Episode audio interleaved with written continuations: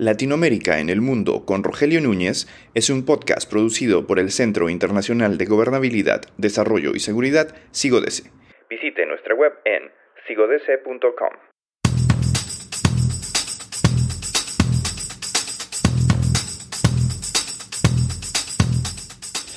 Brasil se dirige hacia una segunda vuelta en medio de la incertidumbre, la polarización y la crispación. Lula da Silva parte como favorito, incluso en las nuevas encuestas, pero Jair Bolsonaro ha demostrado músculo, capacidad de arrastre y de representar toda una idiosincrasia social y cultural brasileña. Todo ello conduce a un balotaje en el que todo puede ocurrir el próximo 30 de octubre. Para entender lo que puede ocurrir en Brasil, está con nosotros en el podcast de CIGODS Hugo Borsani, cientista político y profesor de la Universidad Estatal del Norte Fluminense.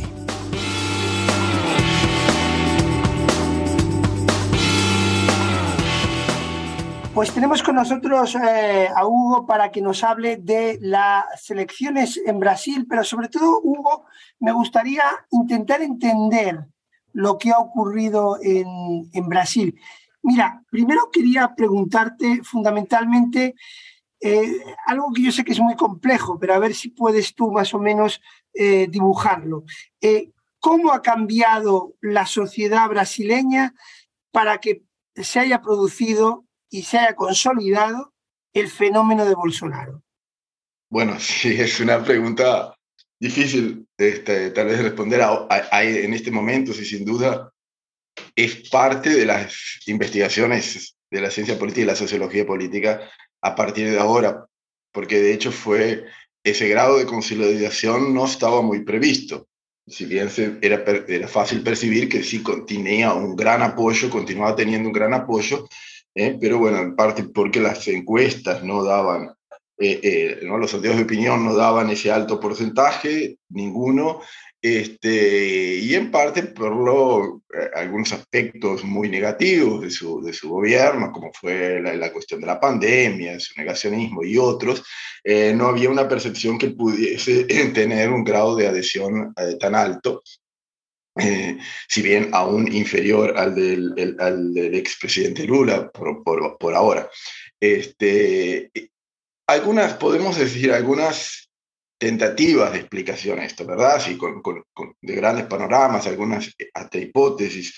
Este, e, es evidente que Bolsonaro ha conseguido conectar, ¿no? en ese sentido es un líder populista bastante tradicional en ese aspecto, en el sentido que hay una comunicación con la figura de él muy grande. Él tiene una capacidad de trasladar los votos eh, ah, y, de hacer elegir a sus candidatos muy alta por estar al lado de él, por aparecer. Hay, hay una identificación muy grande con él, con su estilo muy directo. Eh, muchas veces yo he preguntado a algunas personas, pocas personas que conozco que están muy afines a él, y, y, qué es lo que le gusta, y no saben decir exactamente algo, le dicen, no, pero es, y eso es bastante general, no es lo, solo mi, mi, opinión, ha salido en diferentes trabajos también, eh, no, porque él habla em, de una forma eh, como nosotros, este, dice eh, exabruptos, dice esto, ese no, es no habla cuidadosamente, e, esa imagen de, digamos, de naturalidad, que no sabemos hasta qué punto, que creo que no es tan así, pero bueno, esa imagen que él transmite, esa identificación con la forma de ser, con el estilo. Hay, hay una identificación en eso, no hay tanto, a veces no hay en, gran parte de su electorado una identificación, una racionalidad de todo lo que, eh, de las razones por las cuales se vota. Entonces hay una identificación con ese estilo. Este, hay, sin duda, un fuerte, a un rechazo muy grande a la, al, Partido de los Trabajadores, eh, a la figura de Lula, a pesar de que una gran adhesión, obviamente, pero también aún se mantiene un rechazo, aún el discurso de la corrupción en, el, en, el, en, los gobiernos del, del, PLT está muy presente en quienes adhieren. ¿eh? Es como que fue una marca muy grande, a pesar de las importantes denuncias, aunque no todas confirmadas, por problemas de investigación, eh, por, por, problemas que, sea, que el propio eh, el gobierno, actual gobierno ha levantado y muchas denuncias hacia, hacia Bolsonaro, su familia y su entorno próximo. Pero el, la, da, da, la impresión de que aquella marca de las grandes corrupciones de, durante el gobierno PT, el petrolón, el mensalón, eso ha, eh, ha, calado mucho, ha estado mucho. Hay otro factor importante, Rogelio, que es eh, la inserción de la cuestión religiosa, muy importante, especialmente en el ámbito eh, de la religión evangélica, donde, digamos, hay una una posición clara y, militante ¿eh? de, de, de, esas iglesias, de esos pastores de esas iglesias a favor de Bolsonaro. Ese, ese, ese mundo evangélico está muy extendido entre las clases populares aquí en Brasil. Y es, sin duda es un factor, eh, no, no, lo confirmé, pero hay unos estudios ahora recientes que están diciendo que, eh, unas encuestas recientes post elecciones, que están eh, indicando que dos de cada tres mujeres evangélicas votaron en en, Bolsonaro. Entonces hay una serie de factores que indican una, una identificación eh, y un apoyo ahí uh, que habría que ver cuál pesa más. obviamente todos están influyendo. Eh, y, y, yo te diría si hay un, uh, aparentemente una, una, identificación con un estilo y esto no, no, no es muy agradable, pero me da la impresión de decir eh, con un estilo autoritario, con un estilo, eh, con, un estilo de, de, fuerza, de imposición, eh, de formas de hacer, de, conducir un, gobierno eh, con mano dura, con, con no, negando la negociación tradicional de la democracia. O sea, hay como una identificación y una y una aprobación bastante grande de, del electorado de la sociedad brasileña a ese estilo de gobierno. ¿no?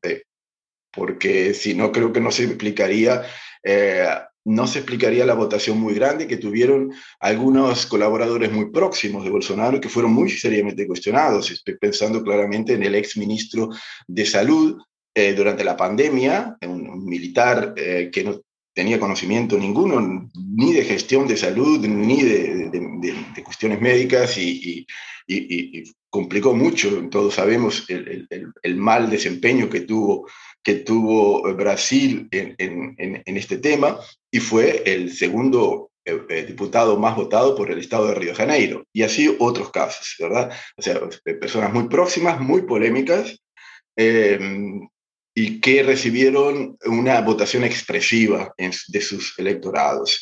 Eh, incluso eh, personas, eh, digamos, eh, colaboradores, candidatos eh, que se eligieron en el 2018 eh, junto con Bolsonaro, pero que en función de, ese, de, esas cuestiones de la pandemia y otras se fueron eh, retirando o rompieron con él, prácticamente fueron, este, desaparecieron del, del, Congreso, no fueron votados, no fueron reelectos. O sea, el electorado que votó a Bolsonaro en el 2018 prefirió continuar con él que con aquellos que se, se, retiraron, les hicieron, le hicieron críticas. Entonces, eh, creo que también hay un poco, un poco de, eso, de, todo eso, digamos, ¿no?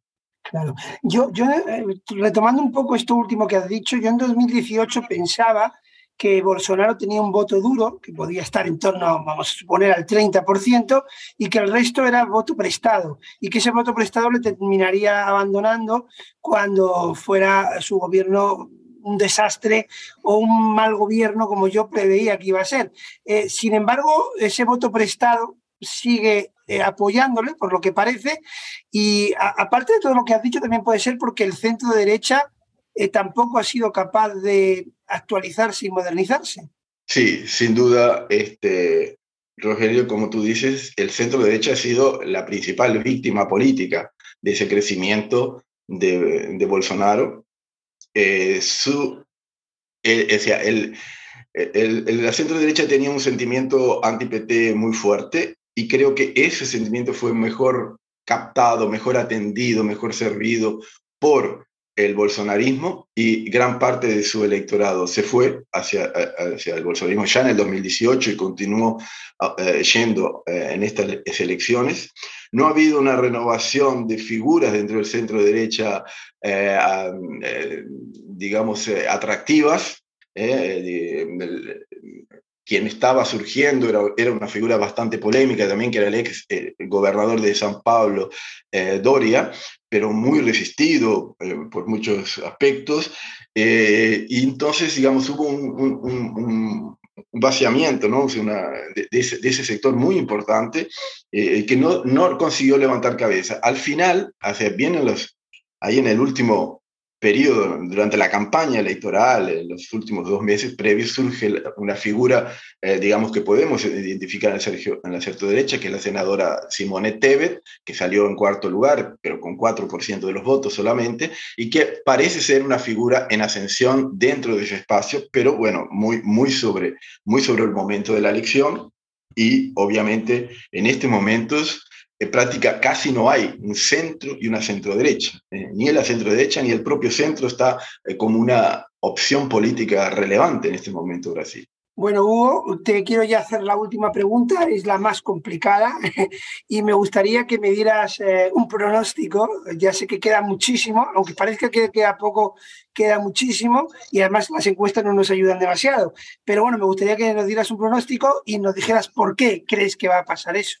Bueno, es difícil, sí, sin duda es muy, no, no podemos, nadie puede prever en, y sobre todo en función de lo que fue el resultado de la primera eh, parte.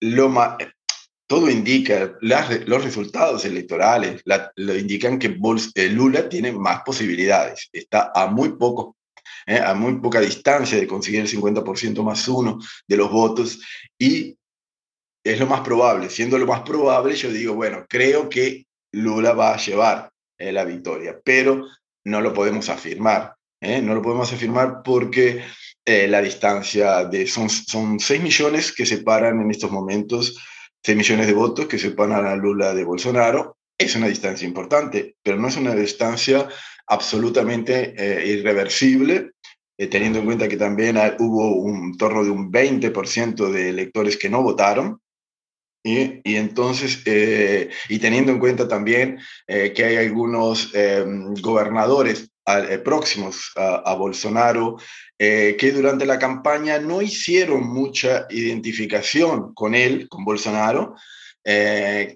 que vencieron en primer turno, es el caso del estado de Minas Gerais, del gobernador del estado de Minas Gerais, y que ahora, bueno, ya salió a hacer campaña con Bolsonaro, o sea, él ahora, es, eh, esos casos, no es el único, van a tener el tiempo y la dedicación y la fuerza eh, de, la, de, la, máquina política al servicio eh, de, del candidato. Eh, no, no podemos olvidar que hay, hay posibilidades de cambios de voto. En el año 1996, cuando Lula enfrentó al que hoy es su su, su eh, vice, candidato a vicepresidente, Geraldo Alckmin, que era del PSDB, de la, de la centro derecha.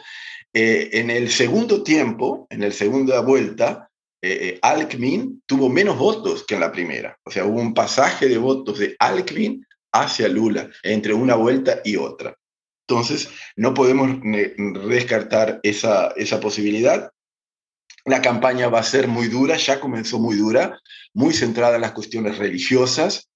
Este, entonces va a ser una campaña dura, está muy, eh, está muy incide, mucho eh, aquí en Brasil la, cuestión de las fake news, ¿verdad? Eh, entonces, mi, mi, perspectiva, nuevamente como las encuestas, diría, bueno, sí, más probable que sea Lula, pero eh, no lo puedo afirmar y creo que la diferencia va a ser por poco. Pues Hugo Borsani, muchísimas gracias por habernos atendido, ha sido un gusto y esperemos pronto volverte a tener con nosotros. Un gusto, Rogelio, y a las órdenes de ustedes.